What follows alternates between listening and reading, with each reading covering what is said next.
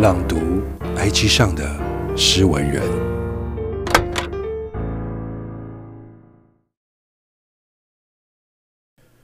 在特定咖啡馆喝特定的咖啡。维也纳咖啡并不是平常会点的咖啡，毕竟奶油使人发胖，使人腻。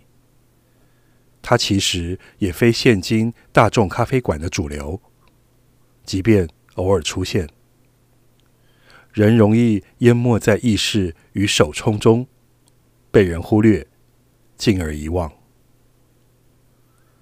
某次来到这间咖啡馆，刚好想起前几天在社群上一位朋友提起他钟爱维也纳咖啡。当下的我带着一种因无法理解的不以为然，决定再回味一次。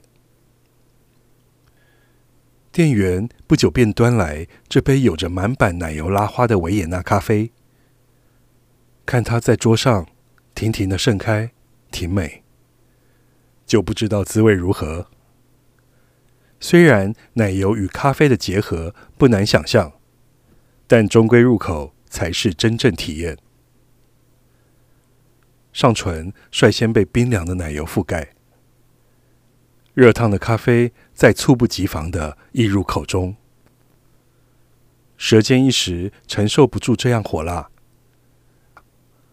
忙不迭再多卷几抹奶油来缓解。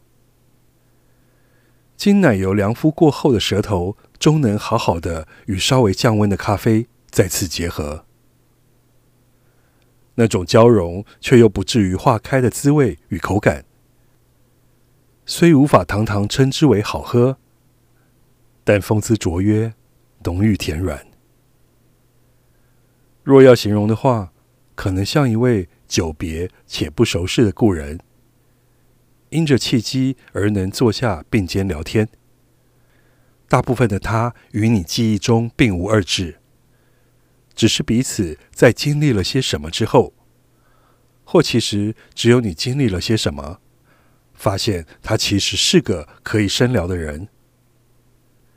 从此不再是那念得出名字，但完全不会往心里去的人。